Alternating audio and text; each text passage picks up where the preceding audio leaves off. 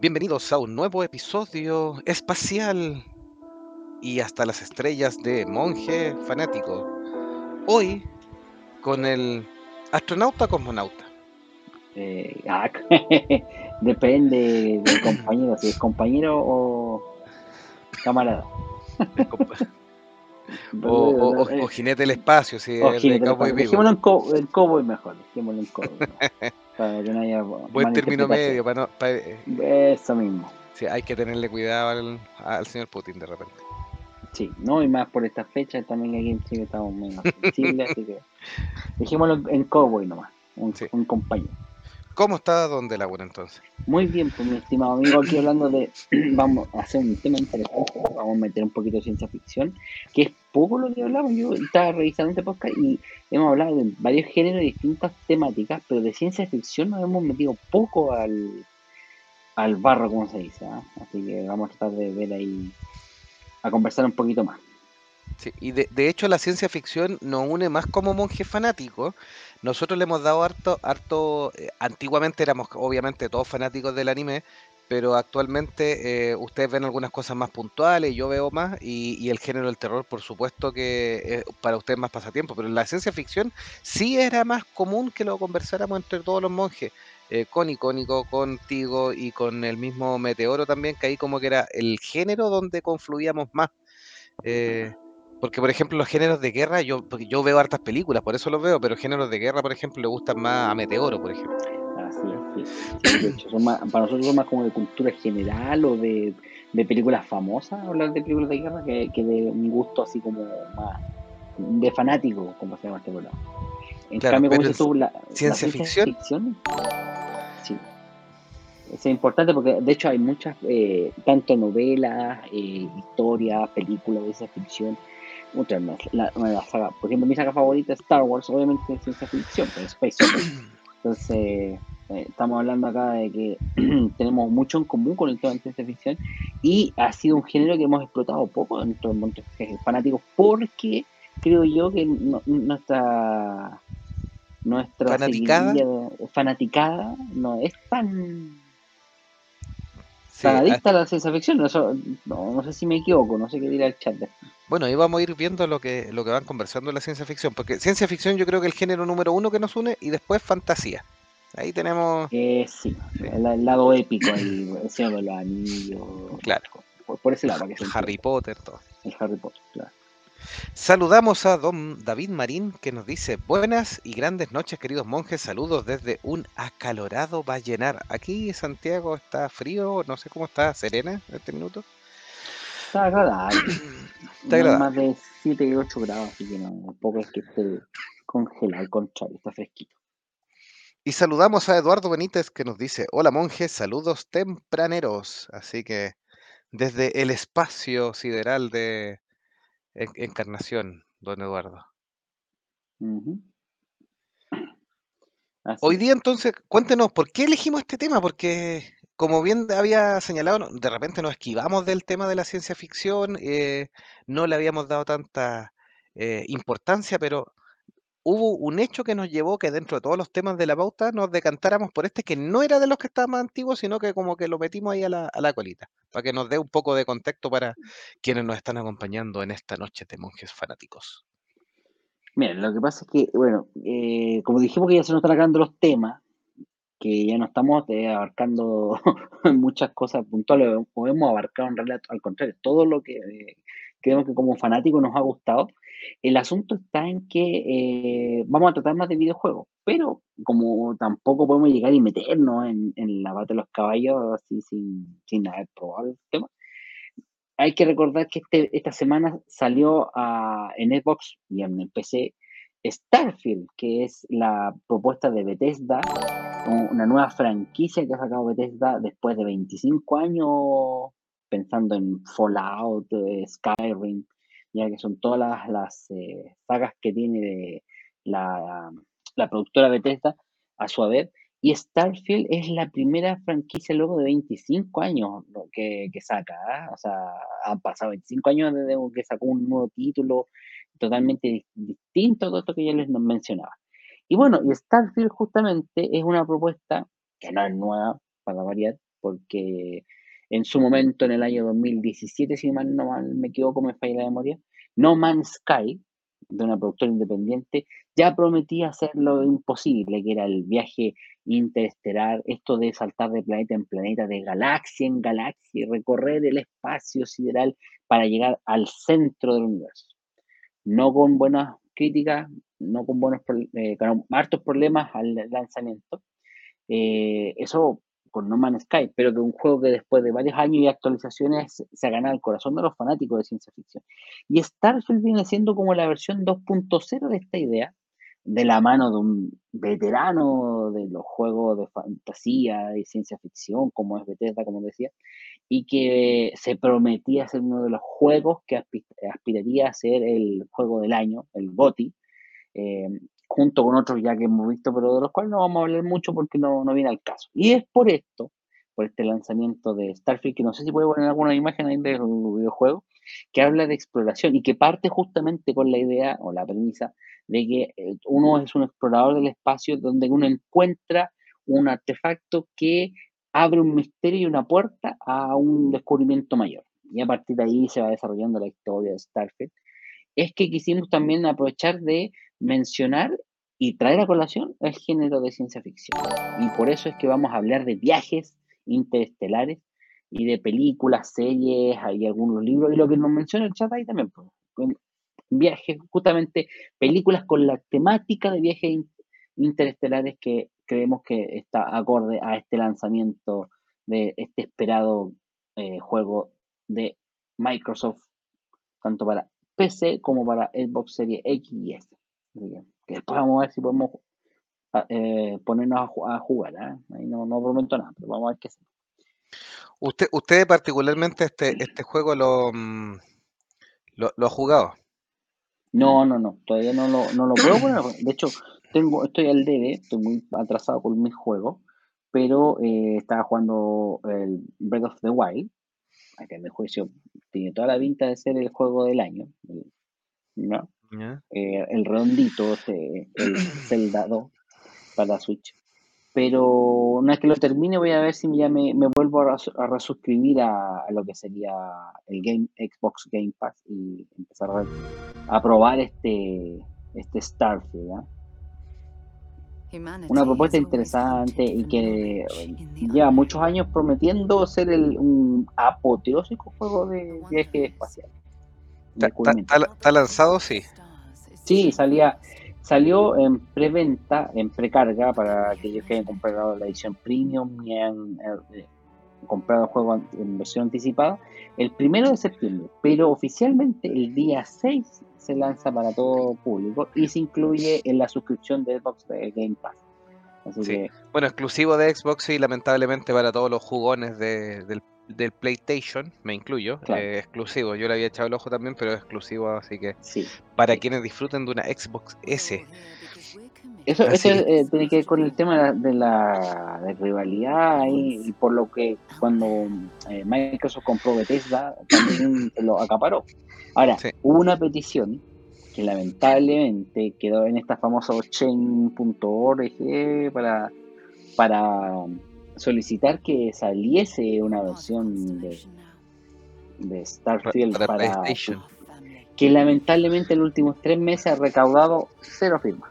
o sea, lamentablemente los amigos de PlayStation tampoco están muy entusiasmados con, la idea. Un poquito de serio, diría yo, porque igual, igual se merecía tener este juego en nuestro consola.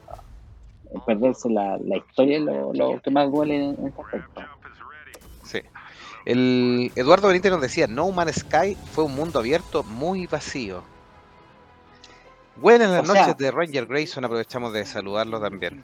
Claro, No Man's Sky, el problema es que partió muy vacío y muy simplón, pero si has jugado las últimas versiones, incluso con el parche que sacaron este año, te das cuenta que pues, eh, que, tiene, corrigió todo lo que estuvo malo desde el día de un lanzamiento, con lo cual se le criticó mucho y se agregaron muchos de estos elementos que ahora Bethesda presume como oh, tremendo eh, evento, o sea, desde los conflictos espaciales, los multijugador, el crear base, el poder explorar con mucho más detalle, Eh, incluso a nivel gráfico ha tenido varias actualizaciones de Man's Sky.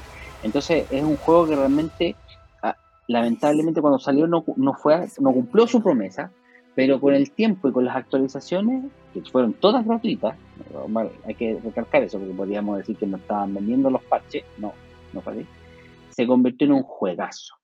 Ahora, yo tuve, me, me, mamé la decepción porque yo lo, lo, compré en su momento, lo jugué, lo terminé, sin, las primeras actualizaciones y sin los primeros parches.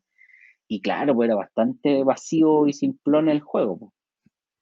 Era entretenido si llegar a un planeta darse, por ejemplo, dos horas a recorrer de un planeta a otro, eh, viajando a la nave, y ver cómo las cositas se generaban de a poco. ¿ya? En Starfield pasa algo parecido, pero hay ciertos sacrificios que te van a perder la sensación de, de ser un mundo tan vasto, ¿ah? que para sin entrar en los análisis vamos, vamos a dejar así. Pero aún así se aclama la calidad técnica de, Starfield y, y no deja de ser interesante. Ranger Grayson nos decía, la semana pasada me quedé dormido, pero lo escuché por Spotify. Y aquí estamos en el directo. Aprovechamos de saludar a Alejandro Pereira que nos dice, saludos monjes, la ciencia ficción es uno de mis géneros preferidos para el cine y las series. De hecho, hoy día vamos a matizar porque vamos a hablar de películas, eh, algunas series y vamos a ir metiendo algunos juegos de ciencia ficción porque hay uno muy interesante. Yo sé que hay uno que jugó también Donde Lagún y que yo también lo jugué, entonces me interesa que lo comentemos entre medio, pero lo voy a dejar también en la duda donde la ahí hasta que avancemos unas tres películas y ahí vamos a ir matizando. Así que si tienen algún jueguito de, ciencia ficción que jugaron, lo vamos comentando. Sí, pónganlo en el chat también ahí. Que yo, lamentablemente, mi amigo Don Jovito le comento al tiro que no puedo ver el chat, no sé por qué. Así que usted se sí, yo voy a.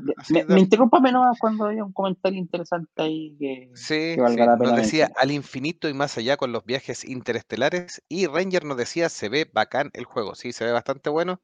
Eh, siempre van a haber críticas. Todo juego, hasta el juego más espectacular, tiene críticas. Y, y también es para no todos los gustos. O sea, recordemos las veces que yo he reclamado en todos lados por el Elden Ring, que muchos lo encontraron maravilloso y para mí no fue juego y eh, para mí un amugre, pero son temas de gusto también, así que darle el gusto a todo es medio imposible.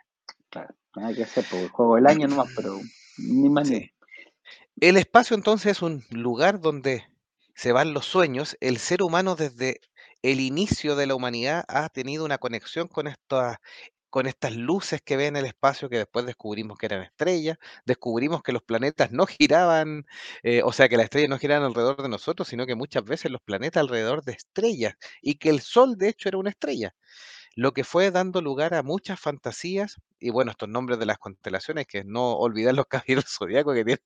Las ah, constelaciones había que estar bien mamado y bien drogado a ver esas, esas configuraciones de caballos, guerreros y todo pero ahí las tenemos y, son reconocibles.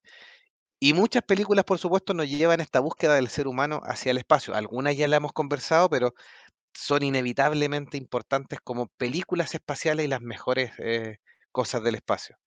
Ranger nos decía, recién vi un cortito de Robot Chicken sobre Alien, así que pega con la temática de hoy. Sí, de hecho estaba en la lista, pero en la segunda lista no salió, pero la vamos a nombrar igual, pues. Así que, ¿para qué más? ¿Para qué le damos el caso a un icónico que nos hizo, no, no arregló la lista que ya teníamos? claro, que, que ChatGPT nos arregló la lista con ChatGPT. Los dos eh, androides pelearon entre ellos. La primera película es un clásico de Christopher Nolan que lo revisamos bastante en el especial de Christopher Nolan, pero es una maravilla, incluso es de esas películas con, con mucha eh, sublectura con mucho simbolismo, muy compleja, muy completa, pero además tremendamente entretenida. De hecho, quizás la película más entretenida de Christopher Nolan. Eh, y también alabada mucho por los científicos porque es muy fidedigna, por supuesto que hay teorías que trata de plasmar, que son teorías y no, no cosas demostrar, pero es muy fidedigna en la parte de ciencia. Así que Interstellar, nuestra primera película del espacio. ¿Qué nos puede decir Don de la de esta película?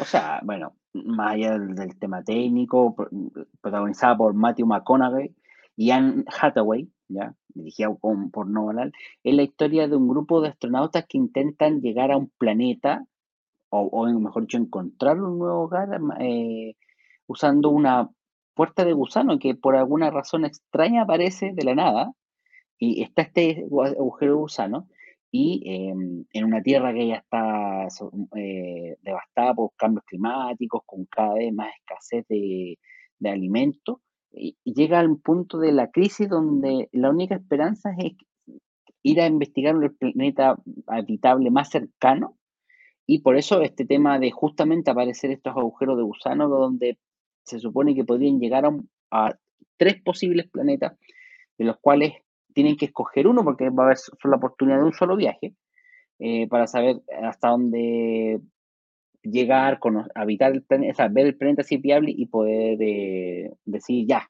pesquen sus maletas y vénganse todos para acá. Em, es un poco una, una, puesta en escena muy interesante, eh, con elementos científicos que se, eh, se tomaron con, ¿cómo se llama esto? Con asesorías reales, donde, por ejemplo, el tema de la diferencia de gravedad, o esto del desplazamiento temporal a través del agujero gusano, o eh, cómo se vería el, atravesar el horizonte suceso en este agujero, en, eh, hoyo negro. Incluso esa aproximación cinematográfica que se muestra en Interestelar es maravillosa y es previa a la primera fotografía conocida del agujero gusano, eh, que es, si ustedes la recuerdan, es muy, eh, esta, forma de Mass Effect, que hablando de videojuegos, em, como una especie de espiral, trompo con un centro opaco, oscuro, eh, donde el evento suceso es todo lo que se ve como anillo alrededor, un anillo en dos dimensiones, en dos, en dos puntos, donde todo ese es el evento suceso, el horizonte suceso, perdón, y ahí es donde el protagonista hace un salto de fe, porque entiende que para intentar salir del, del pozo donde están atrapados, del planeta donde están atrapados, es la única posibilidad de intentar meterse y ver qué es lo que hay al otro lado del agujero gusano. O sea, pensando en la teoría esta de la cuarta dimensión, hay todo un trasfondo científico. Sí, utiliza teoría de las cuartas, dilatación temporal, la teoría de los gemelos, un montón de cosas. Claro, incluso la última parte, que viene siendo como la más, eh, digamos así, fantasiosa dentro de lo que es ciencia ficción, la, hipótesis de cómo se vería una cuarta dimensión, para nosotros que es, imposible verla, físicamente entenderíamos que es súper imposible, es como para un dibujo 2D imaginarse el plano 3D, es imposible. Le faltaría, le falta eh, un cierto entendimiento y capacidad para poder comprender nuestro plano. Y para nosotros entender un, plano de cuarta dimensión también lo es. Es difícil, casi prácticamente imposible. Y esta imaginación que pone en la película, que es justamente eso, que es como una especie de tercer acto de varios planos, eh, donde se interpone y donde en uno de esas como cuerdas, eh, él, eh, interactúa con su yo de, del pasado enviándole los mensajes que son los que, entre comillas, dirigen las acciones que van a ocurrir para llegar a ese punto. O sea, si se fijan, hay toda una vuelta de ciencia ficción y que es la típica paradoja del abuelo, que también se mete ahí entre medio, mm. donde él mismo se proyecta para que ese viaje se, se concrete. Entonces, son de esas películas de, de ciencia ficción que aparte tiene una banda sonora que la acompaña muy, muy bien. Espectacular. Y, claro. Y está la escena del meme de Matthew McConaughey llorando cuando ve el mensaje ahí de su hija. Eh, que se convierte en meme que pucha, o sea, cuántas veces nos usó esa escena para, para verificar ahí, por ejemplo, la, la trágica salía McConaughey llorando y a moco tendido. Sí, Ranger nos decía, los Power Rangers en el espacio y Galaxia Perdida entran en esta categoría, sí, pues totalmente espaciales claramente que entra en esta categoría, así que muy buen comentario. Los Power Rangers en general tienen mucho que ver con el espacio, no solo esas que están ambientadas en el espacio, sino que obviamente la fuerza viene del espacio y todo, son extraterrestres dentro de esto. Eh, David Marín, sí. David Marín dice, muy buena película, una de las pocas cosas que me gustan de Nolan. ¿El tsunami era de verdad o CGI? Según mi información y lo que yo he revisado en internet, es una mezcla de real apoyado digitalmente, porque eh, los tipos igual están mojados, pero la magnitud y la complejidad de eso está, utiliza ambas cosas. O sea, es como un híbrido, según mis Saludamos. yo, entendería que la escena, claro, como si tú, ambientaron todo en una piscina donde después completaron el tema de la ola con el CG. Saludamos a Joaquín Jacinto que nos dice buenas noches monjes fanáticos, acá trabajando y escuchándolos. Muy bien, gracias eh, por apoyarnos. Sí. David Marín nos dice, interactúa con su hija cuando era pequeño, pero es una película alucinante. La red mórfica es interestelar. ahí de los Power, de los Power Rangers. Sí, o sea, eh, por ejemplo, el concepto de teoría de cuerdas también se aplica un poco a este tema, aunque no tan visualizado como debería ser, o sea, como se supone que se sabe más dentro de la teoría, recordemos que sigue siendo una teoría, no algo que se ha demostrado eh, fehacientemente. El, el concepto del viaje, dentro, de, por ejemplo, esto de la dilatación temporal, por ejemplo, es súper eh, insólito cómo lo aplican. Recuerden que la nave llega a un planeta, eh, después de saber que el primer prototipo del planeta en realidad era simplemente un engaño para, para que lo rescataran a él porque el, planeta no era viable, al, al personaje de... Eh, ah, se me olvidó, ¿quién era el...? Matt Damon. era Matt Damon? Matt Damon, sí, Matt Damon. Eh, lo, hizo solamente por engañarlo. Pues, y después entran a un eh, al segundo planeta, que es como este planeta de agua, que donde vemos el tema de la ola. Y, ahí se les acaba la esperanza. Pues. Entonces decide viajar dos de los tres, que son el, personaje de Hathaway y, y, McConaughey, y, y se queda el tercero en la nave. Y esa y, por la cercanía al agujero negro y por tanto por la dilatación gravitatoria, existe una diferencia en, la, en el tiempo, que eh, en realidad es una explicación muy loca, pero el tema es ese. Que Está exagerada, sí. Sí, no, es que en teoría eso así, o sea, en teoría es así, y se ha demostrado que existe esa dilatación temporal. Sí, me refiero a que, lo, han demostrado con algo un poco más, más gradual. En la película está más concentrado porque como comentan el efecto de la gravedad. Sí, o sea, estos mm, creo que fueron 15 minutos que estuvieron supuestamente en el planeta para los dos astronautas. Fueron 7 años para el, el compadre que está en la nave esperándolos arriba, en la órbita. Fueron 7 años. Solo. Imagínense, solo en, la nave. Para los otros tipos fueron como ah, vieron la ola y, les tomó 15 minutos salir arrancando. En cambio, para el otro les tomó 15, 7 años esperar que, bajaran y volvieran.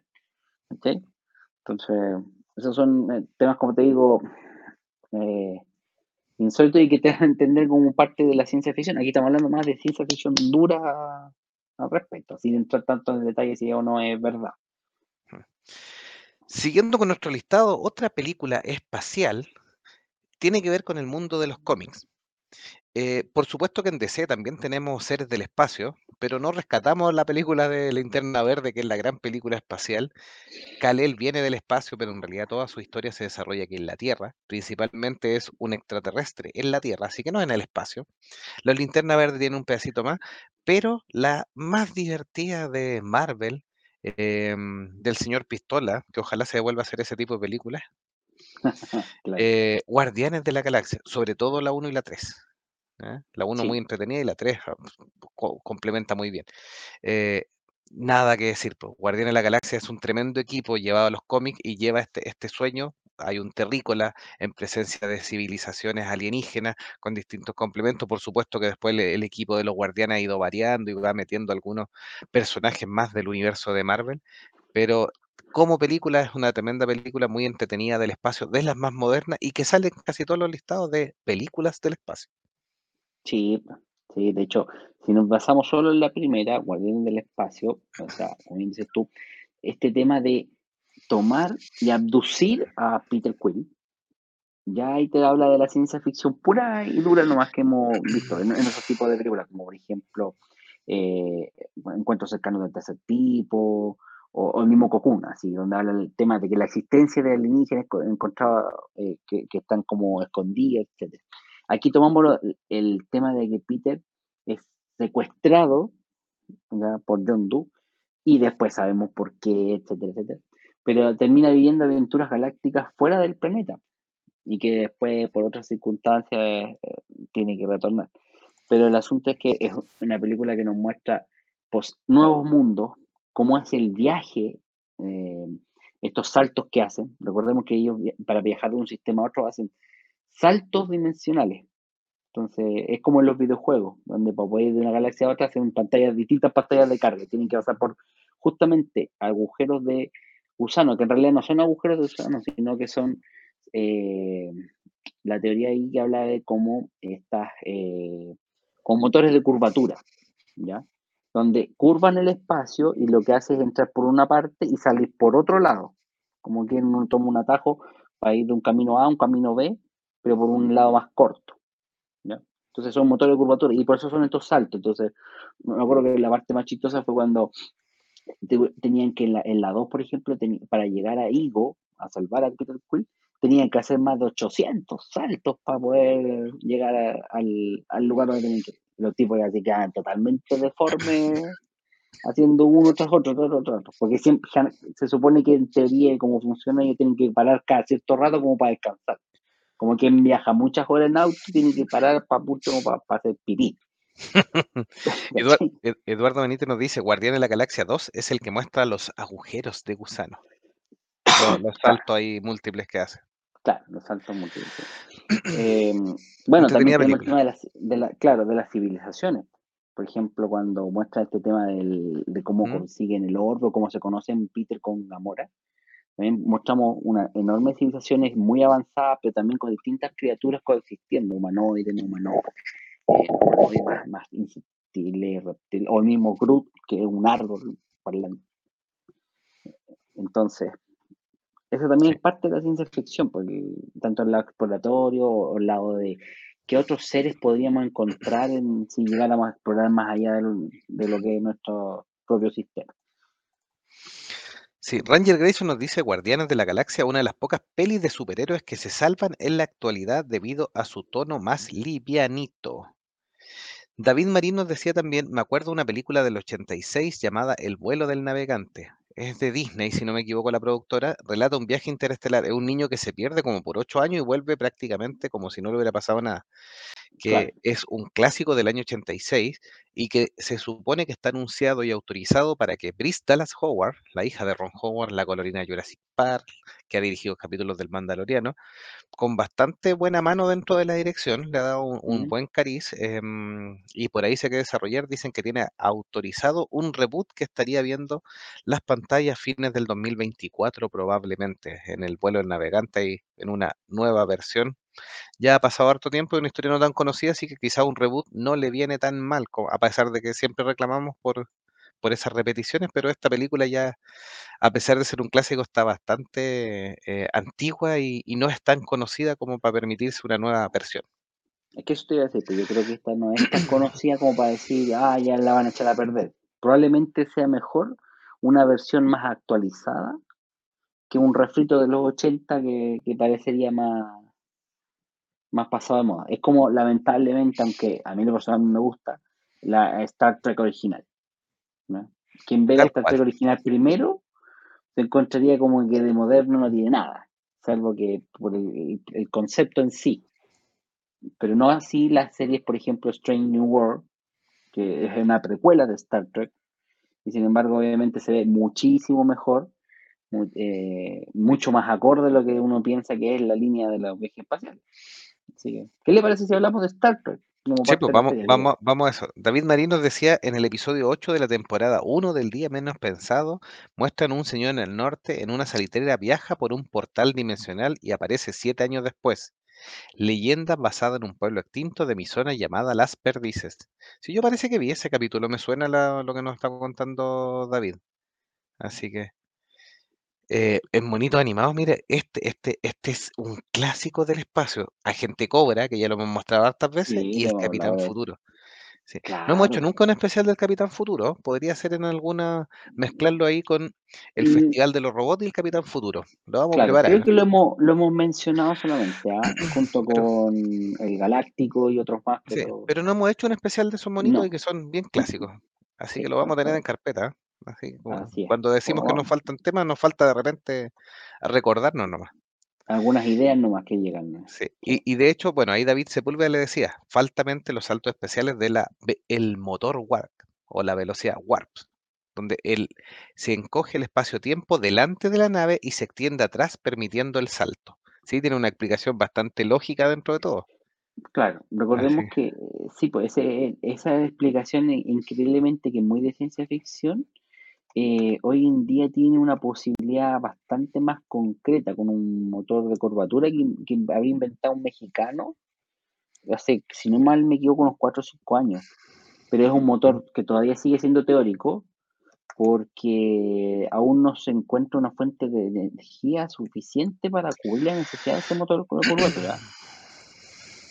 Entonces, pero si bien en la en la teoría puede funcionar, el punto es que funcionaría justamente como el el motor warp de Star Trek, que es lo que dicen ustedes, o sea, arrastrando un poco lo que es la curvatura del espacio-tiempo hacia adelante y desplazándose en ese sentido.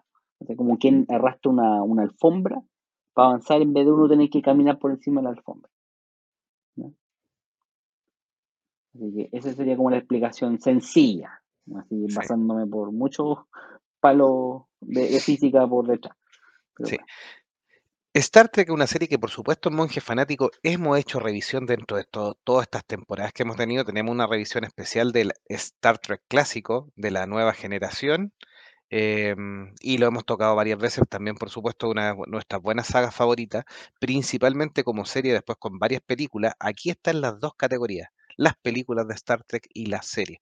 Y como bien estaba comentando Delagun, estas nuevas temporadas eh, que se ven mucho más modernas, por supuesto que eso es un poco inevitable, han, le, han traído todavía una, un- un- una nueva vida a Star Trek. Discovery eh, sentó las bases en su acuerdo con Netflix y llegó a Paramount a, a tratar de esforzarse sacando series animadas, en general buenas. Ya, no todas, hay unas muy infantiles, pero en general buenas series animadas que no habían habido tan, tan claras en Star Trek. Em, Brave New World, em, que muy buena las, temporadas que tiene, y Picard, que nada que decir, que terminó en tres temporadas, bastante redondita la tercera, y estamos esperando a ver qué pasa con una cuarta temporada. Eh, así que claramente es la gran serie del espacio donde muestra eh, nos muestra desde el punto más de vista realista, porque parten desde la Tierra, la Federación de la Tierra va sumando planetas. Igual nos pone como en una, en un, nos equipara que no hay civilizaciones tan, tan, tan, tan distintamente avanzadas, incluyendo que después se encuentran con los Borg y otras eh, tecnologías, pero en general eh, el ser humano llega a un nivel más o menos parejo cuando toma el espacio. Y encuentra incluso civilizaciones más antiguas, pero totalmente entretenido el, el Star Trek. ¿Algo más que añadir, don Delagun? O sea, pensando en esta que estás mostrando tú en pantalla, que es la, la Star Trek original de William Shatner y, y compañía, Leonard Nimoy, entre otros. Em, claro, aquí hace alusión a dos, a dos temas importantes. Uno es la exploración. ¿Cómo sería el concepto de explorar el espacio? ¿Hasta dónde los confines de la humanidad podrían llegar? ¿Y qué es lo que se encontraría en esto, en estas nuevas fronteras? O sea, ¿cómo serían los eh, lugares que encontrarían las especies o, o- o marcianitos, por decirlo así, como vagamente se dice? Más y nuevos mundos, el espacio, la frontera final. Buena frase. Claro, o sea, saca una frase del, del sombrero Jim es el creador de esta serie, aunque demasiado idílica, diría yo, porque aquí son todos amigos y, y hermanos, no hay grandes conflictos, aunque se supone que se menciona por ahí entre medio el tema de los Klingon, pero no es hasta más entrado ya la serie, en la popularidad, entre comillas, que ya como que le empiezan a dar un poquito más de conflicto bélico en, en- en pos de, de crítica, más que de, en pos de mostrar una, una federación así como bélica, al contrario. Claro. Eh, eh, son las versiones más nuevas las que aterrizan un poco más los conflictos, lo, lo que es llevar a, a- a unificar distintas culturas, no en pos del enfoque conquistador, sino que en pos de, el- como Discovery, que lo, lo- lo trata de, de mostrar como una especie de amistad, así como de entablar la relación diplomática y amistad con, con nuevas civilizaciones. Y está el- un concepto súper importante que, que viene de eh, Star Trek, la nueva generación, el tema de la directiva primaria, esto de no afectar no intervenir, claro. claro, que son pre-warp. Sí. David Sepúlveda nos decía, si no me equivoco, en Star Trek, la nueva generación, hay un capítulo en el cual la nave Enterprise tiene un contacto con una nueva civilización, en la cual abducen a un tipo y le muestran la nave y explican la confederación de planetas. Al final lo devuelven y el tipo les dice por qué no hablan con las autoridades, a lo que responden que lo han hecho con todas las civilizaciones de esa forma, así como lo, hicieron con los humanos en su tiempo. Pero no recuerda cuál es el capítulo. Sí, puede ser, eh, yo no me acuerdo todos los capítulos de visto hartos, pero no me acuerdo todos. Saludamos a la gran Bere que nos dice buenas. Estamos en un capítulo de ciencia ficción hoy día, señorita Bere. Eh, Ranger Grayson nos dice, aún no logramos alcanzar la velocidad de la luz porque no existe un combustible tan potente para lograrlo. ¿Será más factible doblar el espacio-tiempo? Lo que, Em, eh, lo que pasa es que si tú te vas a las demostraciones físicas, incluso al gran Albert Einstein que puso en su teoría de la relatividad, eh, ¿cómo se llama esto? El hecho de que no podemos superar como nosotros como ente con, eh, físico que tiene una masa, no podríamos superar la velocidad de la luz porque la, la energía requerida para llegar a ese es prácticamente infinita, la que necesitaríamos tener, eh, puesto que nuestra masa aumentaría en, proporción a la velocidad requerida, mejor dicho, la aceleración, es la famosa fórmula eh, fuerza igual a masa al cuadrado. Eh, claro, estamos limitados por nuestra propia existencia al no poder concretar eso. Entonces debemos buscar otros mecanismos que nos permitirían superar esta barrera de la luz. De sí, hace yo- poco y por coincidencia no me, me acuerdo, vi, vi un, un- ¿cómo se llama esto? Un video que hablaba de, por ejemplo, de to- lo que todos nosotros vemos en el espacio son una fotografía del pasado, de la luz que se tarda X cantidad de tiempo en llegar. Y que a la larga, como el, el- el universo se expande y se expande más rápido de lo que se pensaba originalmente, nos estamos quedando cada vez más y más oscuros, al tal punto que solamente lo que vemos nosotros es un 6% de lo que en teoría debería haber, y cada vez ese por 6% cada vez va a ser menor, porque como se está acel- acelerando, la distancia entre los distintos es cada vez menor, o sea, mayor, perdón, y por tanto lo que logramos ver y lo que la luz nos permitiría ver no- eh, cada vez va a ser menor, o sea, cada vez estamos más solos y, y por tanto encontrar una, una forma de viajar más rápido que eso debería ser una prioridad en el largo plazo. puede ser. Eh, saludamos a Gabriel Lagos también, que nos dice aguante los monjes y dice un clásico viejo, nunca he entendido la pelea entre fans de Star Wars y Star Trek. Eh, aquí no pasa mucho en Chile en realidad, como que somos fan de las dos cosas, pero en Estados Unidos donde hay mucha más gente, bueno, obviamente pueden haber es- esas rivalidades. Yo creo que ambas suman. Ranger Grayson nos decía, las películas más actuales con el Christian Pino, el Chris. Pine, son bastante buenas, aunque la primera me gusta más. Em, y Eduardo Dite dice, deberíamos estar dentro de un vehículo que nos lleve a la velocidad de la luz. Si yo comparto lo que, como, como teoría, que hay que buscar una forma alternativa. Yo creo que el tema de la explosión en, en- en empuje físico también está agotado. Así que se hace más interesante eso de doblar el, el espacio-tiempo, generar alguna otra manera de i- impulsarnos. Así que Eduardo Benítez nos dice el Speed Force, recuperando. claro, yo creo que encontrar la forma de, de entrar a Speed Force. Pero bueno, Sí. Y Ga- Gabriel Lagos dice que volver en la Speed Force y matar al, al señor alemán. Sí. claro.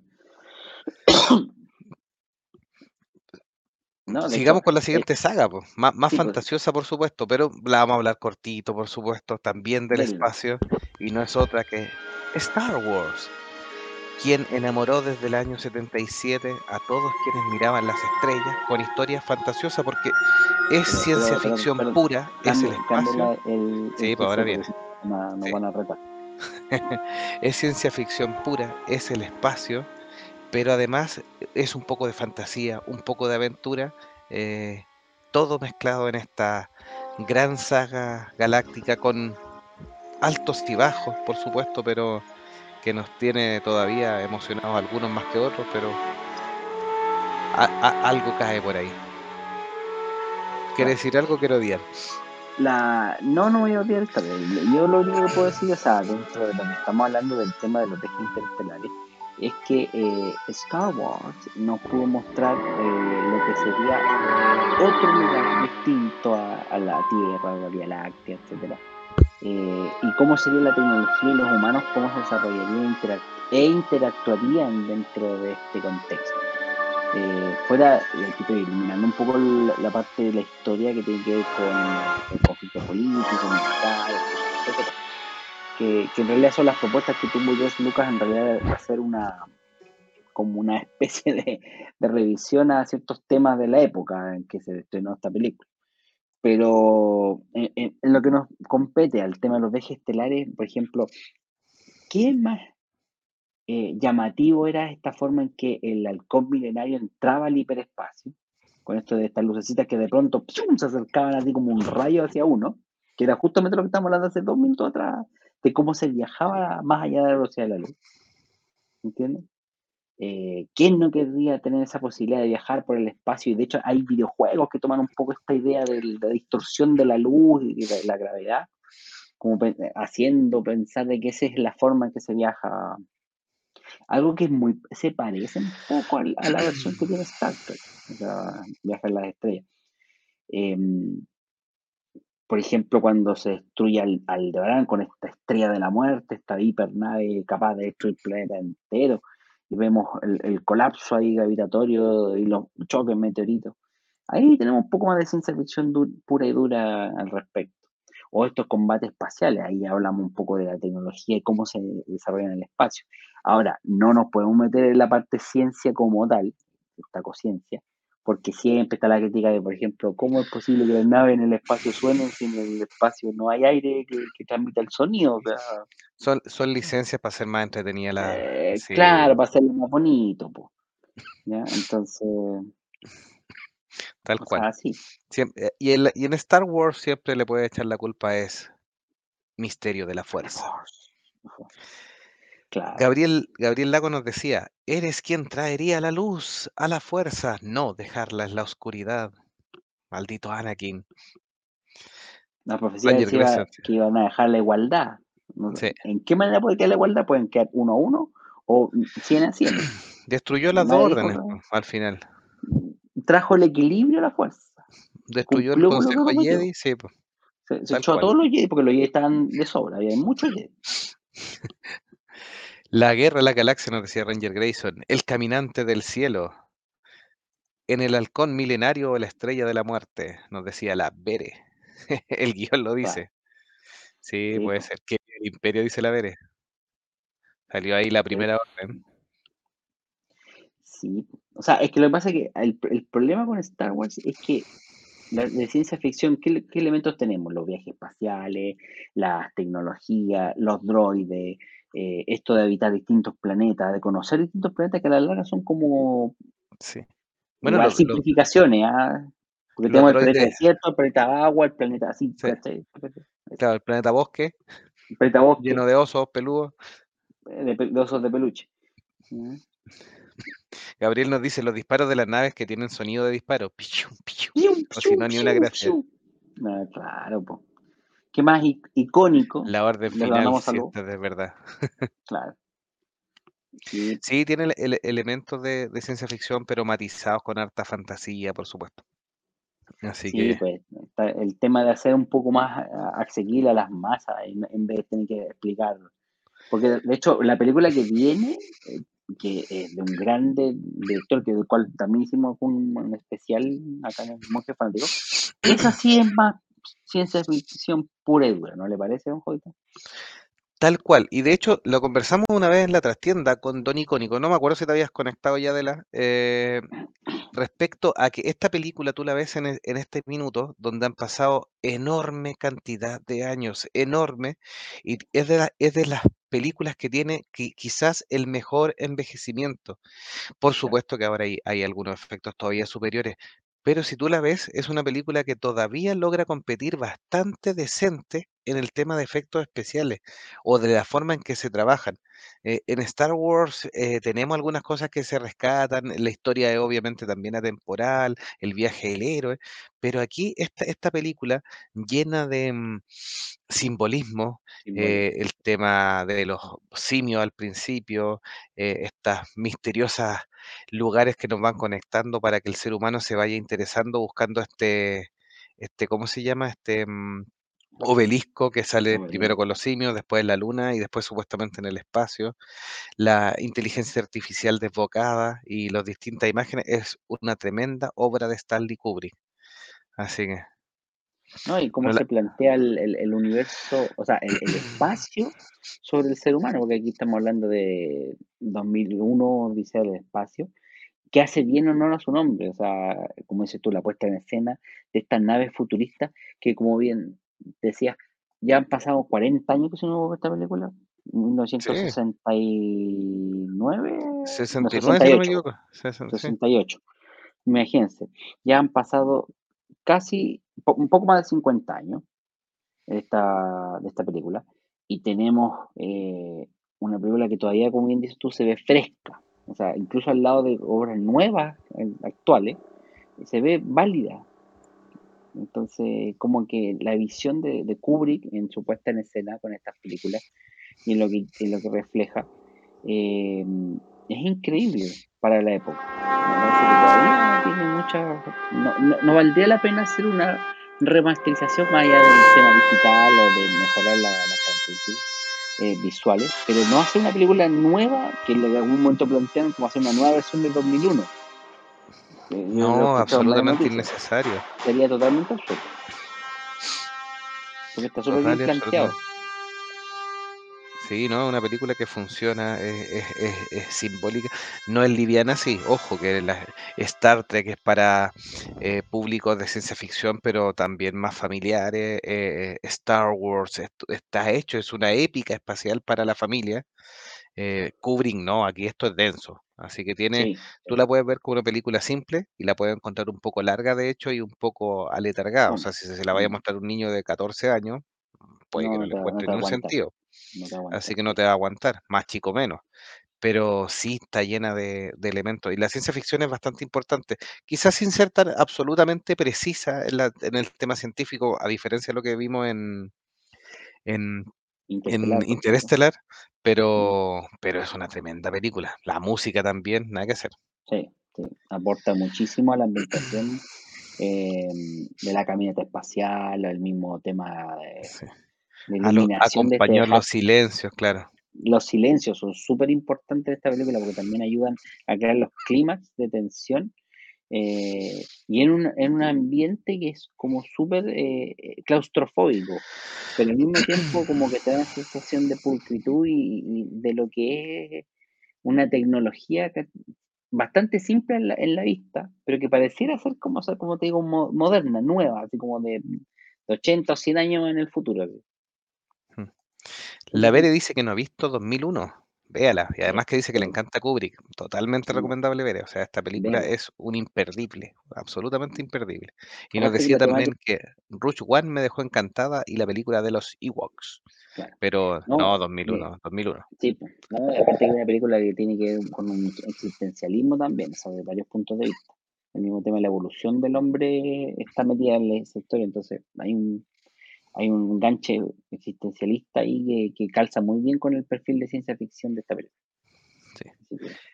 Lo prometido es de- es deuda. Quería yo preguntarle por otro juego que creo que usted jugó, estoy casi 100% seguro. Mass Effect. Ah, ya, excelente. ¿Qué le parece este juego? Que, que salió en la, en la primera Xbox, puede ser, no, o en la En el 360. 360. Tenemos 360, creo. Y después tuvo más adelante versiones en PlayStation, a partir de la PlayStation 4, y me parece que hubo versión en Switch, ¿o no? Al final, ¿o no? ¿No Eh, pasó no, nada claro, lo que pasa es que sacaron la, la, la edición Collection, la edición coleccionista, que en realidad es el compendio de los tres primeros. O sea, de los tres juegos, porque hay un cuarto juego que es ah, Max Effect Andromeda, que no tuvo el recibimiento, ah, eh, ¿cómo se llama esto? que se esperaba. Pero los tres primeros de Mass Effect son juegazos, son tremendos juegos que además, en lo personal, primero habla de eh, la humanidad como parte de una raza que lucha por eh, sobrevivir, está en parte en conflicto con otras especies que tienen un potencial igual o superior incluso dentro de este universo de- del juego. Es una saga que uno puede interactuar, pero donde a la larga el primer juego senta las bases para lo que es una mezcla entre más, o sea, es más cargado para el lado de viaje a las estrellas, porque lo que busca es u- a unifi- unar esfuerzos de distintas especies en salvar a la galaxia completa. Que ahí es donde un poco también comparte el tema de- con Star Wars, que hay una amenaza latente eh, y que todas estas especies tienen que eh, intentar juntarse. Y son básicamente robots también, que en algún momento también son, en, en los juegos que siguen, también se suman a esta amenaza, pero que, que hay un golpe de timón ahí con las historias y que va a depender un poco de la decisión. Ahora, el final, eh, el Mass Effect 3, eh, yo creo que es el punto fuerte donde eh, la historia culmina eh, de una manera, por decirlo así, o sea, es el gran viaje del héroe eh, completa, eh, culminado. Eh, a través de su personaje, a través de su eh, secundario, yo creo que el seguir el viaje de la Normandía y de John Shepard así en esta historia es impresionante. Eh, son personajes memorables, sus historias también contadas y el ambiente eh, donde se desarrolla, que creo que es de ciencia ficción muy interesante, eh, usando el concepto de se llama Mass Effect porque lo que utiliza es el tema de los motores de a través de agujeros de gusano, donde uh, justamente entras tú por un vórtice y ese agujero te lleva a, otro punto de la galaxia.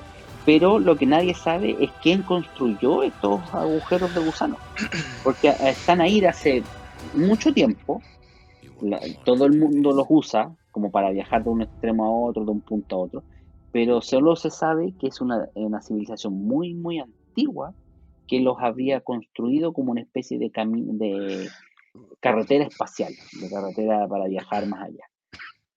Y utilizan un concepto que se llama efecto de masa, que básicamente es similar al, al, al, concepto de propulsión que usan los transbordadores para salir del espacio.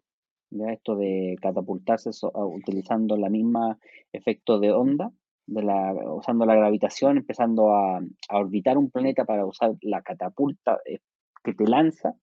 Por ejemplo, cuando tomas una piedra, la lanzas sobre, sobre, eh, por fuera, eh, haciéndola girar y después la suelta, ese efecto de, centrípeta primero y después centrífuga, donde sale, es el efecto que, un poco en el que se, trabaja la física de este efecto de masa, ya que son en, estos equipos. Por eso el, nombre del juego. Ahora, el tema es que el origen de esto es lo que se, al final se, eh, se, descubre que es la amenaza que, que se percibe a, al final del primer juego. ¿ya? Y el tercer juego eh, se conlleva a cómo se evita esta amenaza eh, de exterminio, porque al final de cuentas se dan cuenta que es una civilización antigua que vuelve a exterminarlos. ¿cachai? Así de simple, no viene a hacer amistad ni mucho más, viene a exterminarlos. Y es un juego, como te digo, que tiene de muy muchos niveles de, de historia, tiene un viaje también muy entretenido. Como es un videojuego, también se, se puede explorar de distintas formas. Aunque el cuarto, que viene siendo una especie de precuela, porque un poco escapa de la línea y se va para otro lado, trató de hacer lo mismo, pero no, no cuajó. Y por eso que ya que se quedó ahí nomás. Es un juegazo. Quien, quien lo pueda jugar, ya sea en Switch, eh, como digo, la edición legendaria, o en los juegos, por ejemplo, del Xbox, denle una oportunidad, porque están en Game Pass. Denle una oportunidad y jueguenlo. No se va a arrepentir. Sí, yo jugué el, el primero y el segundo y claro, eh, de hecho también fue la gran novedad es que tú tomabas decisiones que cambiaban un poco, no cambiaban en forma radical la historia, pero le daban eh, sutileza según tus propias decisiones. Por ejemplo, si establecías una relación un poco más amorosa con alguno de los, de los miembros de la tripulación, em, con la extraterrestre, con la humana, por ejemplo. Tenía pequeñas sutilezas y ahí pequeños cambios en la historia. Y después tus características propias del primer juego las podías migrar hacia el segundo. O sea, había un- una continuidad, lo cual le daba una magnitud que en ese minuto para los juegos era maravilloso, maravilloso, maravilloso. Ranger Grayson dice, creo que tengo este juego en PlayStation 4. No, jueguelo, jueguelo, jueguelo. Y si no consígase como le digo el Legendary Edition. El tercero hace una cosa magistral y es que, además de obviamente capturar la partida del segundo, es que tus decisiones influyen a tal punto de que lo que tú eliges te permite salvar a unos y matar a otros. O sea, que durante la partida final o, o el punto final de la historia se puedan salvar unos, se puedan morir otros e incluso puedes terminar el juego de la mejor forma. Porque tiene como distintos niveles de término dependiendo de las decisiones, como dices tú, que, que se, se tomaron. Pero la mejor historia, la, la más épica, es cuando lo logras, logras que todos se salven, porque hace que la historia se vuelva realmente así, un clímax importante. Pocos juegos creo que tienen e- ese concepto. Difícil de lograr, difícil de llevar a cabo porque hay una serie de decisiones que tienes que tomar de cierta manera para que todos se salven. De lo contrario, vas a perder amigos en el camino y te duele. Te duele porque la historia te lleva de la manito como para irlos conociendo más y adentrándose en la vida de estos personajes. Algo que eh, en los videos actuales, los videojuegos actuales, como que se pierde un poco dentro de la temática. Porque estamos con cosas. Sí, la Vere nos decía, sí, parece una película. Y nos preguntaba si tenía copyright.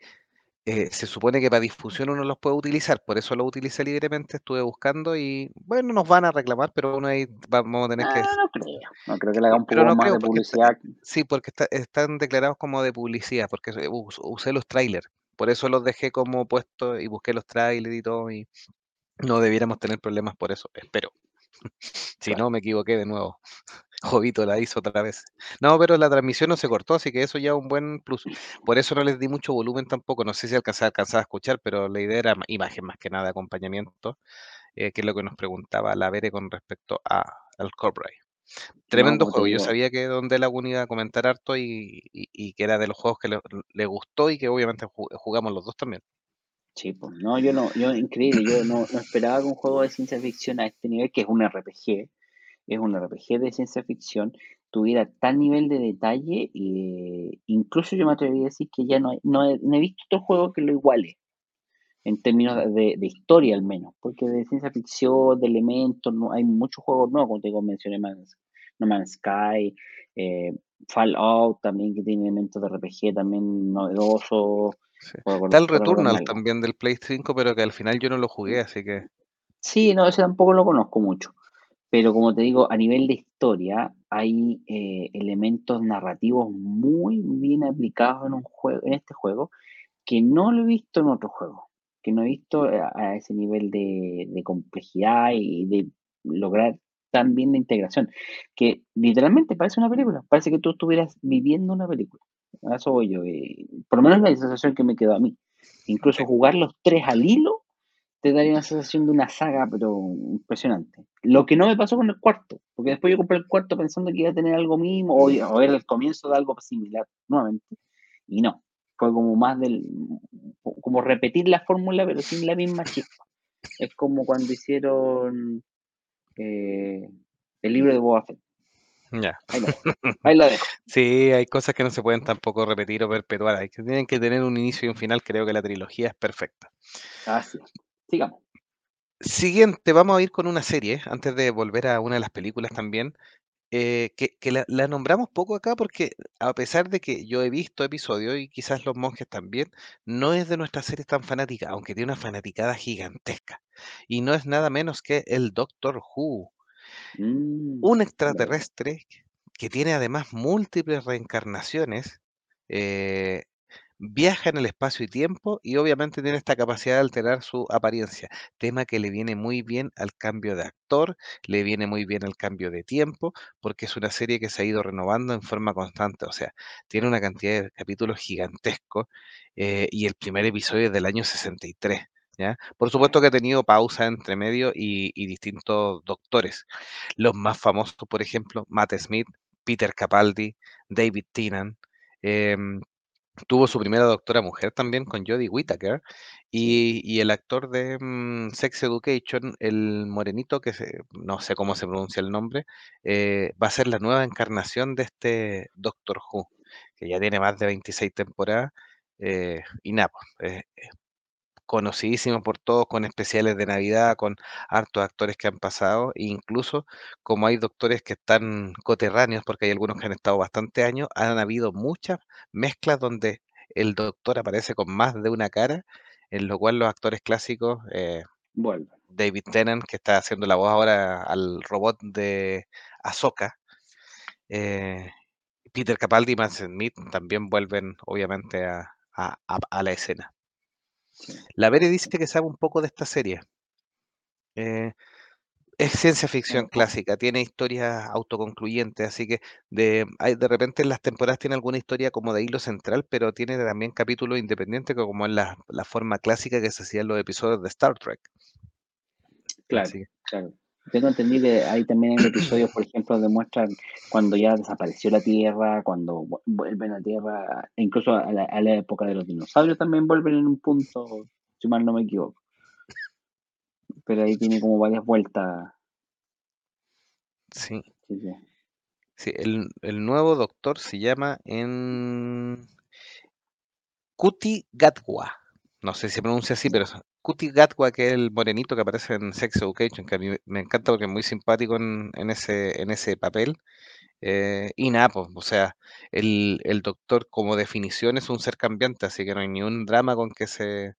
Aquí no hay inclusión forzada, siempre ha sido definido así que, así que nada que Sí, hacer, sí. entretenido. Eh, aunque fue, claro, y por eso la, la- la polémica cuando se cambió a, eh, a Jodie Whittaker como mujer, que era la primera mujer dentro de este... Era absurda porque efectivamente por siempre el Doctor Who era un, ente cambiante, porque supone que es como un ente por sobre... La, la- no, no es divino, pero tampoco era humano. entonces, entiendo yo que no, no tenía sentido esa discusión, si en teoría podía ser un, un ser que podía mutar a cualquier otra forma. Sí. Y creo que también había tenido formas de distintas especies, no solo humanos. Sí, sí, según parece que el, el- el historial, no somos tan expertos, así que no, después no nos juzguen, pero parece que el historial sí.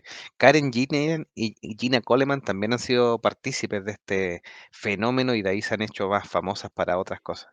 claro, es que entiendo yo que hay, por ejemplo, otros materiales que no es la serie misma, sino que, por ejemplo, hay cómics novelas como paralelas donde hacen estos como aclaraciones eh, referentes al, al origen del doctor. Entonces, Y próximamente Cartas Magic.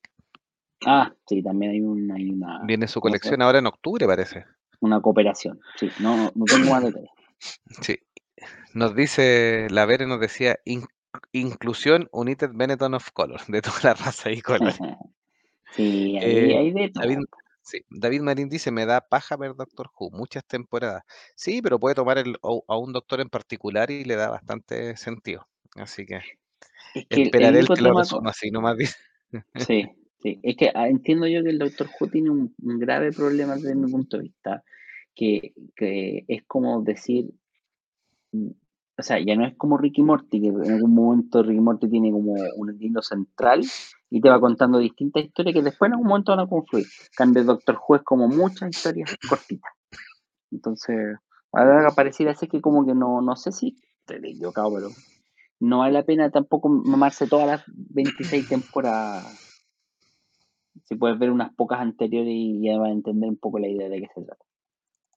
Pero sí, también es considerada ciencia ficción y también tiene sus temas por ahí más profundos, o incluso el mismo tema de la tecnología o la de la amenaza de los de los robots estos, ¿cómo se llaman? ¿Tardi? No, la, la Tardi es la la la, es la, el, el aparato que tiene la- el... Sí. La cabina esta con la que La cabina de transporte, sí. Es la. TARDIS. Lo, no, pero los robots, no me acuerdo cómo se llaman. Ahí sí me perdí. Sí. Eh, que eran como los villanos así. Que son súper peligrosos. Ahí tenemos inspiración, por ejemplo, también por Battlestar Galactica. Otra serie de ficción. que También no está en el listado, ¿ah? Sí, tampoco está en el listado. De hecho, iba a nombrar una que nos puso icónico porque, eh, eh, bueno, David Marino decía, por cierto, es una trama atractiva y la Vere dice, me gusta Rick and Morty. A nosotros también nos gusta Rick and Morty. Totalmente. Sí, lo que pasa es que Eh, Rick and Morty yo la saco de acá de este listado porque Rick and Morty, primero no tiene que como tal de viajes interestelares. Sí tiene acto de ciencia ficción, aunque el problema es la sátira. O sea, aquí estamos hablando de sátira. es como más de eh, dimensi- dimensional. claro, de hecho yo no trabaja con el, o sea, y eso creo que una vez lo explicaron los creadores, eh, que no iban a hablar nunca de temas de viajes temporales, porque eso ya estaba como trillado para ellos. En cambio, esto de las distintas posibilidades de los multiversos ya es un tema más, eh, no se ha explorado tan bien. Eh, David Marino decía, las crisis en Tierra Infinita se puede considerar un viaje interestelar. Es más eh, dimensional también, diría yo, ¿eh? porque son dimensiones, más que estar ambientada en el espacio, que es la temática de hoy día, de, es más Sí, de dimensiones. es Y que la nos Vere quisimos, dice claro, interdimensional, sí. Sí, eh, sí, nos quisimos centrar un poco en viajes al espacio, eh, pensando en el concepto Star Trek, esto de la nueva frontera, de, de salir del, del lugar. Pensemos que uno de los grandes sueños de la humanidad es poder dejar este planeta y colonizar otras fronteras, otros puntos de la galaxia. Entonces, en ese sentido, es ahí donde nos acotamos nosotros con, con la temática. Eh, por ejemplo, Crisis en Tierras Infinitas habla de la existencia de otras dimensiones. Ahí plantea el hecho de que, por ejemplo, eh, el Superman que, que tenía un poder versus el Superman que tenía otro poder no eran el mismo. Fue un arreglo que tenía de ser un poco para tratar de arreglar este tema de continuidades, donde en algunas viñetas hacía una cosa y en otras hacía otra. Sí, cuando han dejado la embarrar los cómics, Claro. Para eso sirven esos Para eso eventos. ese evento. Entonces, claro, ahí se planteó, aunque ya se hablaba del, de, por ejemplo, del multiverso cuando se creó la, el Flash de Tierra 1 con el de Tierra 2, se separaron. Entonces, porque el, el de la Edad de Oro, el, en este caso, eh, Jay Garrick, que era, fue el primer Flash, no, era muy distinto a Barry Allen que salió en los 50. Entonces, donde Barry Allen leía una historieta cómica donde aparecía Jay Garrick. Y después, poca historia después, se, se, habló de los multiversos, donde incluso se conocían. Se fueron a conocer uno al otro. Pero ahí meten otro concepto. Nosotros estamos hablando ahora del, del viaje en, entre, en el mismo universo, pero expandiéndonos nuestros límites.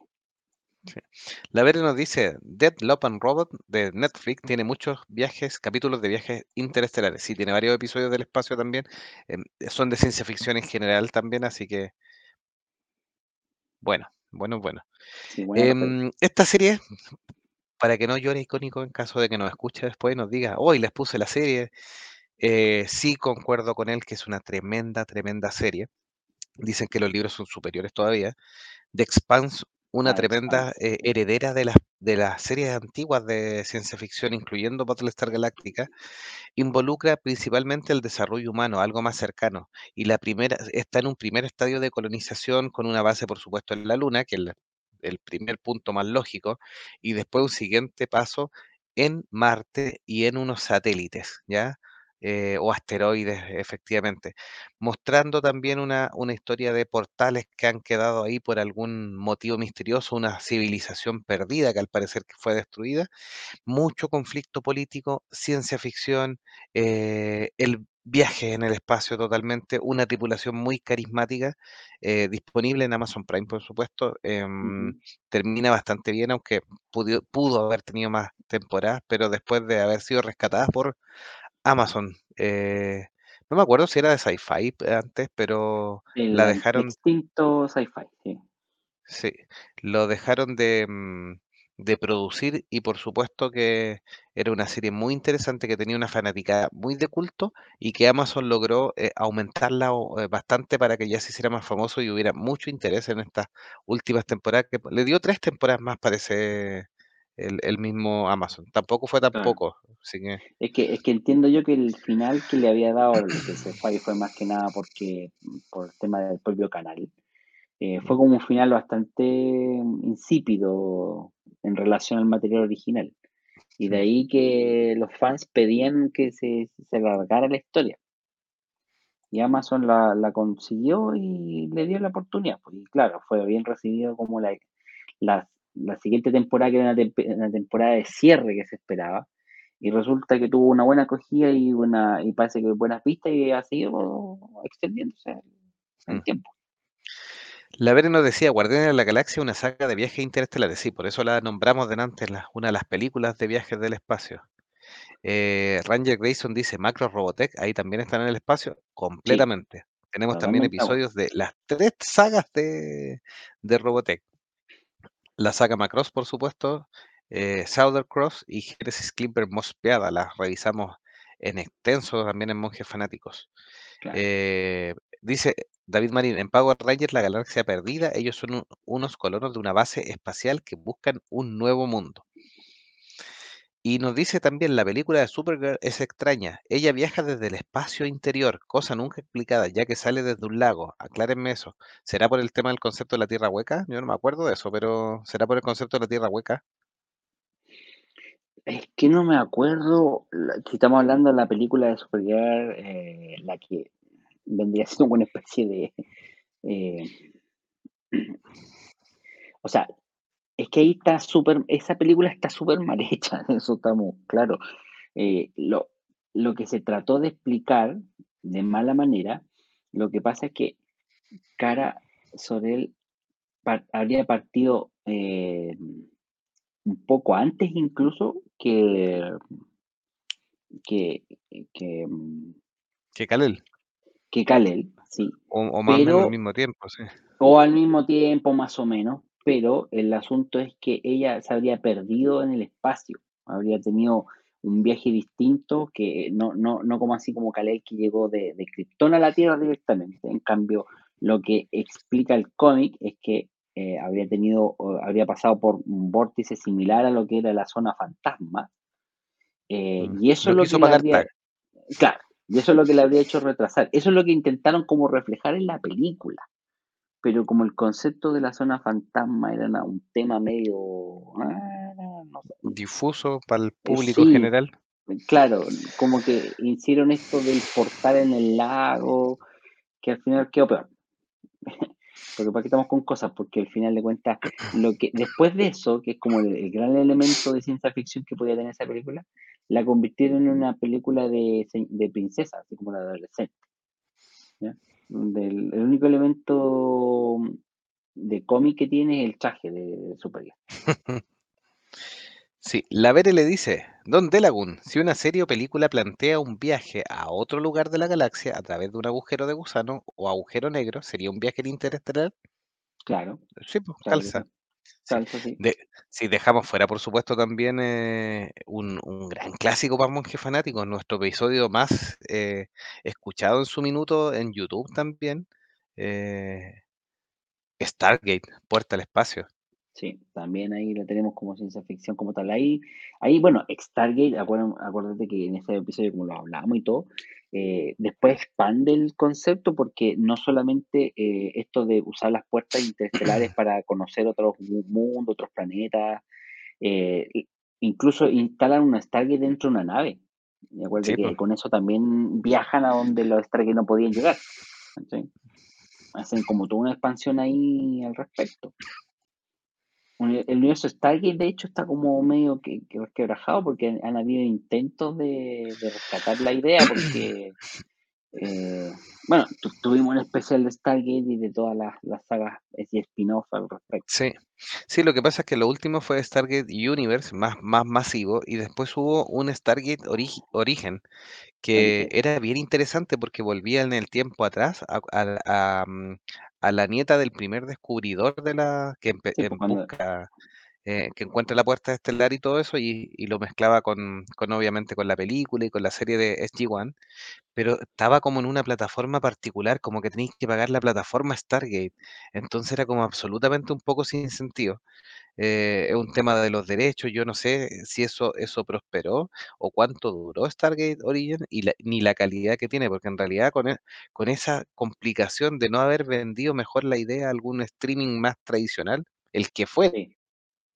Por último, si tenemos un montón, eh, quedó ahí, Es que quedó absolutamente fuera, Es que fue una fuera de idea, foco, o sea, una una idea muy loca, porque lo que trataron de hacer con Stargate en ese sentido, del, del- no de la historia, estamos hablando de cómo ah, eh, juntar los paquetes de, de la saga y, y dónde las puede ver, es que crearon un canal o, o una especie de servicio propio, que es como lo que dices tú, pues, Stargate Universe, que es como un. Netflix, pero solo de Stargate.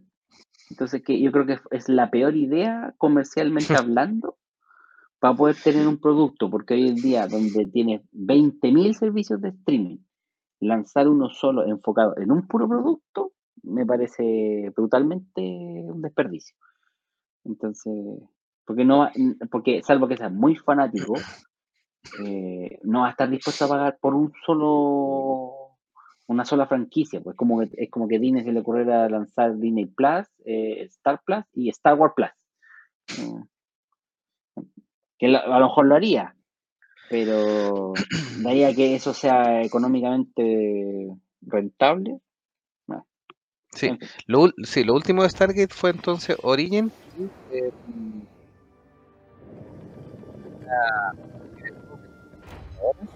eh, Stargate Team Keepers del año 2022, así que está bastante moderno este, este Stargate, donde decía protector y guardián de las puertas del tiempo. Totalmente buena saga ciencia ficción, tuvimos que eh, tomarla, eh, porque no se nos podía pasar ahí, sí, inevitablemente. había que, mencionarlo. Así, de hecho, el concepto de, viaje justamente lo que hace estos portales es enlazar dos agujeros de gusano. Porque supone que crean es justamente un, túnel de agujeros de gusano de- donde cada puerta es un extremo de este túnel.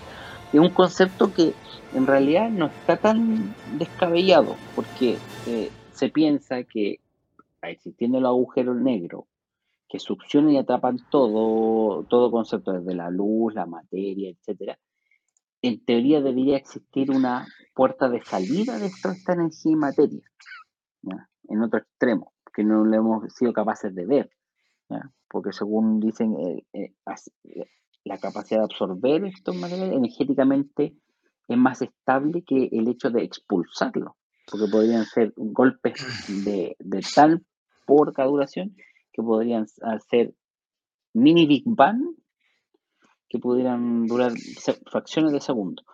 Eh, pero no se puede, no se ha podido comprobar, no se sabe tampoco. Además, nadie ha viajado dentro de un agujero negro y tampoco nadie, eh, en el caso de que se pudiera hacer, teóricamente se podría entrar, pero nadie sabe si podría uno salir.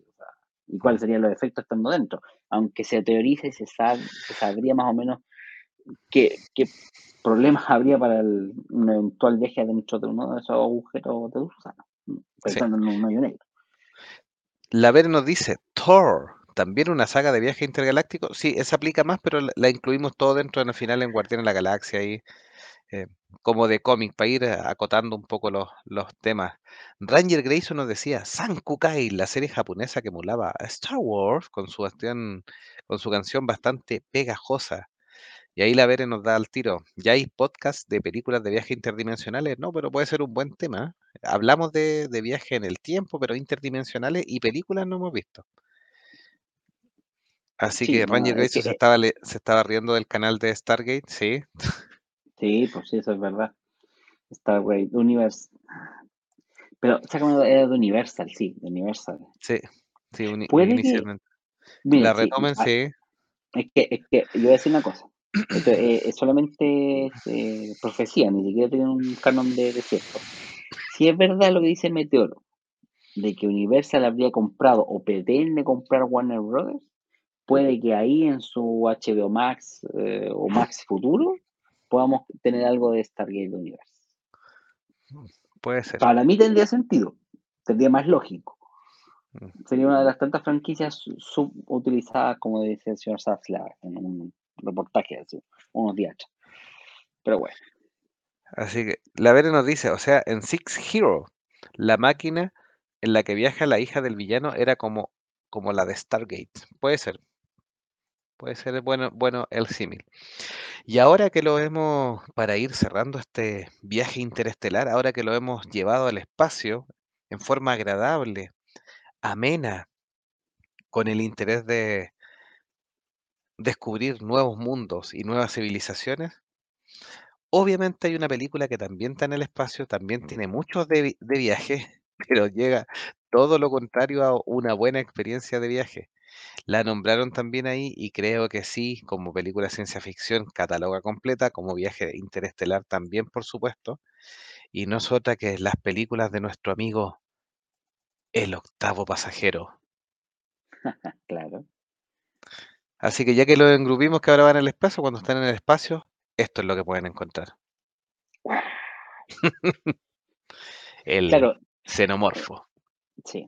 Ahora, aquí tenemos como tres géneros metidos. O sea, la película de Alien como tal, la primera. Tenemos el, el, el género del terror. Tenemos el, el survivor horror, en- entre comillas. Y claro, tenemos esto de ciencia ficción, porque obviamente ocurre en el espacio, en un futuro distante, ni tan distante, donde se supone que encuentran esta especie alienígena que se los quiere comer a todos. Entonces, Sí, lo que yo no me acuerdo si pa- parece que igual tenían un sistema como para acelerar un poco el viaje y por eso ya lograban viajar a estos lugares tan lejos. No llega, no se parece que no llegan a hacer de la- eh, a la velocidad de la luz, pero parece que se dormían, pues, ¿no? Eso es lo que o hacían, sea, creo que tenían un sistema de hibernación, donde el ¿sí? viaje igual duraba una cierta cantidad de tiempo, más larga de la habitual, pero claro, podían aguantarlo por este tema de, podían estar en éxtasis en el viaje. Ahora, en Prometeo, al menos, que dentro de la saga de Alien, a mí, para mí esa como que calza más dentro de los viajes interestelares, sin quitar el elemento alien, porque aquí lo que intenta un poco explicar del origen de los aliens. Pero como nosotros estamos hablando de viajes interestelares y todo recorrer el espacio, claro, Alien es una película de ciencia ficción que tiene elementos espaciales, tiene el viaje, tiene el gato, hay que mencionarlo, pero si me preguntas a mí dentro de la saga Alien, yo creo que Prometeo y la segunda, no me acuerdo cómo se llama la, la que sigue después, Covenant, Covenant. ¿no? Sí, pero películas. malísima, sí. Dentro de la, de, de la saga no, no, no quiere decir que sean las mejores, pero para mí son las que más tienen que ver con el viaje este- este- este- interestelar. Porque Alien como tal es la mejor película, pero ya para mí ya entra de- en el género de los survival o del, del terror es- espacial, que ya podemos hablar de otros tipos de películas o juegos al respecto. Sí, totalmente. Eh, de hecho, de las que tú nombraste, por ejemplo, Prometheus, eh, yo la encuentro muy, muy buena. A mí me gusta Prometheus. Creo que Prometheus era un muy, muy buen reinicio de la saga. Nos plantea cuestiones súper interesantes en que para la primera Alien, Alien el octavo pasajero, efectivamente tenía un tinte, era ciencia ficción, era el espacio, había viajes, pero tenía un tinte de survival horror, principalmente. ¿ya? Era una película de terror en el espacio, ahí los gritos no se escuchan en el espacio. Claro. Entonces, la 2 le aumenta un poco el, el ámbito de la acción, deja un poco, baja un poco la intensidad en el tema de, de horror, pero le aumenta la acción, que por supuesto también es buena, y así sucesivamente. Pero Prometheus se iba al enfoque que había quedado bastante de lado, que eran cómo aparecían estos aliens. Y era la parte de ciencia ficción. Una entidad al parecer creada para exterminar, o sea, es un, como un controlador de plagas. ¿ya? Pero que Claro, nunca, arrasaba con todo, es por supuesto echar como n- napal descontrolado, porque más o finalmente menos. eso es lo que nos va contando eh, Prometheus, la famosa eh, historia de dónde vendrían los ingenieros, que al parecer, y da la en- de entender que son los encargados de haber iniciado la vida en la Tierra, y que después de eso nos mandaron o tenían la intención de, de llevarnos los huevitos de alien, porque obviamente la nave iba para la Tierra, cuando ellos también tuvieron su pequeño Sí, pues, eh, salida accidente. accidente científico, su, su propia creación se le salió de las manos y los dejó ahí atrapados. Es Entonces que, entregaba bastantes puntos en el tema del creacionismo, la existencia de Dios, la existencia de un ser superior, y que esas eran las respuestas que tenían que darnos, independiente del trasfondo del alien al final, y que lo hace bastante interesante y conecta las películas, era lo que nos tenía que dar la respuesta la siguiente película. Pero, pero se chacreó, po. pero De hecho, Ridley Scott quería otra cosa. de hecho, yo no sé si entendí mal, pero a mi gusto los aliens eran como ganado, eran como vaquitas casi, pero con una forma un poco extrema de, de conseguir, eh, porque eran entre laboratorios biológicos y, y ganado, porque incluso después cuando si ya le queremos meter más al niño al, al tema, cuando lo mezclan con Predator, los predadores lo utilizaban como mascotas de, de entrenamiento. Claro, pero ahí ya es mezclar la franquicia, tiene, sí, tiene razón, de Entonces, entretenimiento. Pero yo lo, yo lo aso- asocié más como un elemento casi como un arma de destrucción masiva, una, una plaga biológica que controlaba la plaga. En este caso, la por- plaga, ¿quién éramos? Nosotros. por- es que por eso te Como, digo que te, me sonaba que eran como una especie de bichos que- de crianza, sí, como es quien como cría que nos, paquitas. sí, es que- no, pero es que como que nosotros éramos los ratones del laboratorio, se aburrieron y nos tiraron una, unas culebras para que nos comieran. Pero tú caché que estas culeras evolucionaban, pues, o sea, se Sí, comían a, lo, a, lo, a los que se supone que tienen que hacer desaparecer, pero adquirían sus características. De hecho, sí, por eso se les sale del control, porque po- se comen a un ingeniero y del ingeniero evolucionan. Y sí, finalmente cuando, cuando adquieren al primer huésped humano, es cuando ya la cuestión se vuelve el xenomorfo que conocemos todos. Totalmente. Em, Ranger Grayson decía, sí, algo, a- a- algo así como criogenización programada respecto al viaje. La Vere decía, es de terror, los aliens sí te sacan un susto. Sí, pues, Y ese es el, el em, objetivo de la hablando de primera. pelis de terror, dice, "Ey, Jason X también califica, mala pero califica. claro. Sí, no sé Sí, también.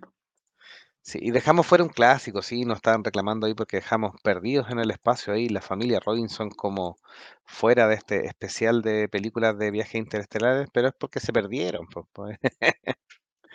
O sea, de hecho, yo en ese caso yo dejaría la, la, la reversión de Netflix, el remake de Netflix, porque el, en ese sentido, la, la, la idea de la... De, es, o tomando en la misma analogía de la serie original, la versión de Netflix, busca como una exploración espacial, es un grupo de exploradores espaciales, dentro de las cuales la familia Robinson es uno de ellos y se pierde y se pierde porque toma un camino distinto del que estaba originalmente planificado. Y ahí es donde sufre las penurias en los distintos, los distintos elementos. En cambio, la Lotus in the, in the Space, la perdida en el espacio original, es como un simplemente, es como lo supersónico, pero en versión live action. ¿Me explico? Entonces, en ese sentido, creo yo que la versión de Netflix, para mi gusto, es superior en ese aspecto. No La tiene parte la más científica, más dura. Sí, a mí me gusta eh, la de Netflix, sí. Claro, en la parte de ciencia ficción, porque la otra la, la original en realidad es como más la cómica, la clásica, que tiene que, como que toma los elementos de, de Viaje a las Estrellas, pero lo hace gracioso y, y, y con el doctor pedófilo, este, el, el, ¿cómo se llama este el doctor que se llama? El- Em, ah, se me olvidó. eh, tú, tú, tú, tú, tú, tú, tú. Bueno, estaban los Robinson, estaba eh, el doctor. Ay, ¿cómo se llama? Que en la, en la nueva versión primero está interpretado por, por la Parker Posey, la, la niña, pero Sí, finalmente estaba suplantando al, al, al verdadero. claro, pues, es que ahí hacen un giro de tuerca porque es como más entretenido. déjame buscar el nombre. Es súper famoso el, el nombre. El, el reparto, aquí está. Ah, se me olvidó. El doctor eh, Smith, el doctor Smith, sí, pues el sí, doctor Smith. Zachary Smith, claro, Sí, Zachary Smith. Aquí está. Eh, Claro, aquí salía el doctor Zachary Smith, ese es el reemplazo, tal cual. Eh, Ranger Grayson nos decía, el xenomorfo era como el COVID, ¿sí? Para matar a los humanos. La Vere nos decía, mi mamá vio el original y el remake en Netflix respecto a Perdidos en el Espacio. ¿Y Es cuál le media gustó friki más la señora. Sí. Saludamos a Luis Hernández que dice, saludos desde Vallejo, convaleciente de COVID pero en recuperación. No se Ah, describen del clásico Spaceball y la famosa velocidad absurda. Spaceball, sí, tremendo, tremendo, tremenda. Ah, Así. esa es justamente una gran parodia de Mel Brooks de, de Star Wars, que lo hizo porque fue un, Star Wars fue un hit. Y eso de la velocidad absurda, claro, es como parodiar justamente ese elemento que a todos nos llama la atención de cómo viajar la nave por el hiperespacio. Esa es la velocidad absurda de,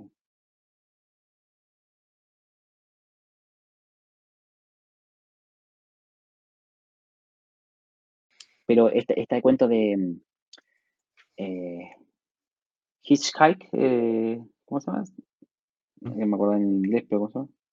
¿La guía del viajero intergaláctico? La guía del viajero intergaláctico, que también tiene una, un, un, elemento de viaje similar, que era como esto de viaje al azar, donde cambié de Ah, dimensiones sí. y, y, también pues, hacía, hacía los saltos, pero era con un salto probabilístico. Básicamente era como tirar los dados y decir, ya, lo que te salen los dados te va a mandar a tal lado.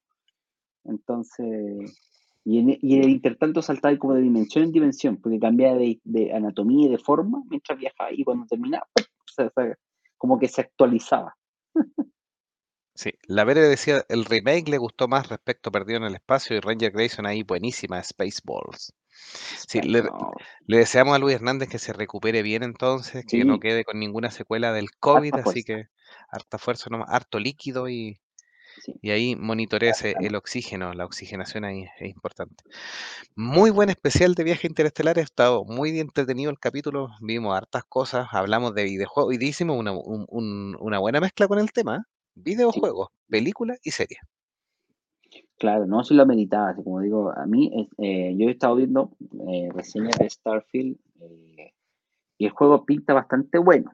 Tiene sus detractores y tiene algunos temas de por medio, pero por eso mismo es que trajimos a colación películas de viajes interestelares, porque yo creo que uno de los grandes anhelos del ser humano es poder viajar al espacio, recorrer y descubrir otros planetas, asentarse en otros lugares y ver cómo la tecnología nos ayudaría y se desarrollaría. A mí me encantaría también tener la oportunidad, yo sé que no, no va a ser posible porque no voy a vivir 100 años más, eh, pero de poder ver los primeros viajes turísticos a Marte o a otros sectores. De hecho, se piensa que, por ejemplo, o sea, es tan poco probable que yo lo alcance a ver o que cualquiera de nosotros lo alcance a ver, un viaje a, a por ejemplo, a um, Alpha Centauri, que es la estrella más cercana de nuestro Sol, tardaría por lo bajo unos 10 años. Por lo bajo. Eh, y si es que se encontrara la, te la, tecnología adecuada para hacer ese viaje, de lo contrario serían 40, 50, 100 años tal vez. Ahora, hay novelas que hablan un poco de ese tema, que, que es impresionante. Ahí tenemos Spaceball con Rick Moranis, como el. Sí, ¿Cómo se llama el señor? Dark Helmet. Dark Helmet, claro. Spaceball. Era Tal loco cual. porque Mel, Brooks usaba los nombres literales como para poder hacer burla del, de esta apoteósico mundo.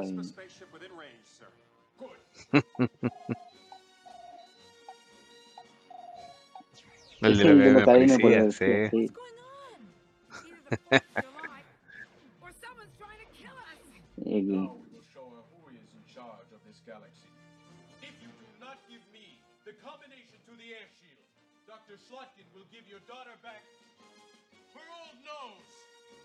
Mira, voy a volver a la original. No.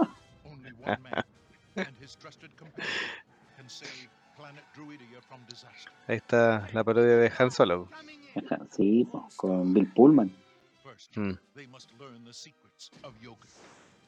Ahí está Yoda. Que es Mel Brooks. no, tremendo, tremendo, tremendo. Sí. No era la fuerza, era el Schwartz. Ran mira, eh, tú, tú, tú, tú, Ranger Grayson nos, nos, aclara ahí, dice, el salto de improbabilidad se llamaba en la guía del viajero intergaláctico. Era de improbabilidad, sí, porque calculaba el porcentaje de improbabilidad de llegar a un tal punto, no pasa así, no, era no. Y la Mira dice que que la primera expedición a Marte va a ser femenina y que las están engañando porque las van a mandar a barrer. Ve cómo es Bere con el género femenino ahí. La van a mandar a preparar Pero a la mí no me engañen. a tener las cosas. Claro. No sea así, no sea así. Tremendo episodio entonces. Eh, no sé si quieres cerrar ahí un poquito más la idea o, o palabras finales de despedida. No, no, eh, eh, ah, para mí, como te digo, un sueño que alguna vez me hubiese gustado poder pedir, pero bueno, ojalá nuestros nietos o bisnietos sean capaces ya de poder hacer esos viajes y disfrutar. Y mientras tanto, solo nos quedaremos con la ciencia ficción. Y, y yo, un pequeño bonus track, Fundación, la saga de Isaac Asimov, que tal vez para muchos puede que no les guste porque no sea tan igualito al libro, el libro es denso, es largo, recordemos que tuvimos un especial de Isaac pero yo recomiendo ver tanto la primera como la segunda, que a mi juicio la segunda mucho más entretenida todavía, la segunda temporada de Fundación en Apple TV, en Apple Plus. Tal cual. Entonces ahí están las palabras de cierre de Don Delago y ahí estamos con la imagen en nuestra transmisión de Fundación. Fundación, claro. Tremenda saga de, de Isaac Asimov también que tenemos nuestro especial en Monjes Fanáticos. Un gran abrazo a todos, gracias por acompañarnos en este nuevo especial y recuerden que estamos en todas las redes sociales de este planeta y quizás en el espacio también con las transmisiones, eh, por YouTube, Spotify, em, Twitch, Facebook todavía hay a nuestros fanáticos de Facebook también que nos acompañan, así que un gran abrazo, gracias a todos los que nos acompañaron y gracias completas y totales. Nos vemos en un próximo y espacial episodio de Monjes Fanáticos. Larga vida prosperidad.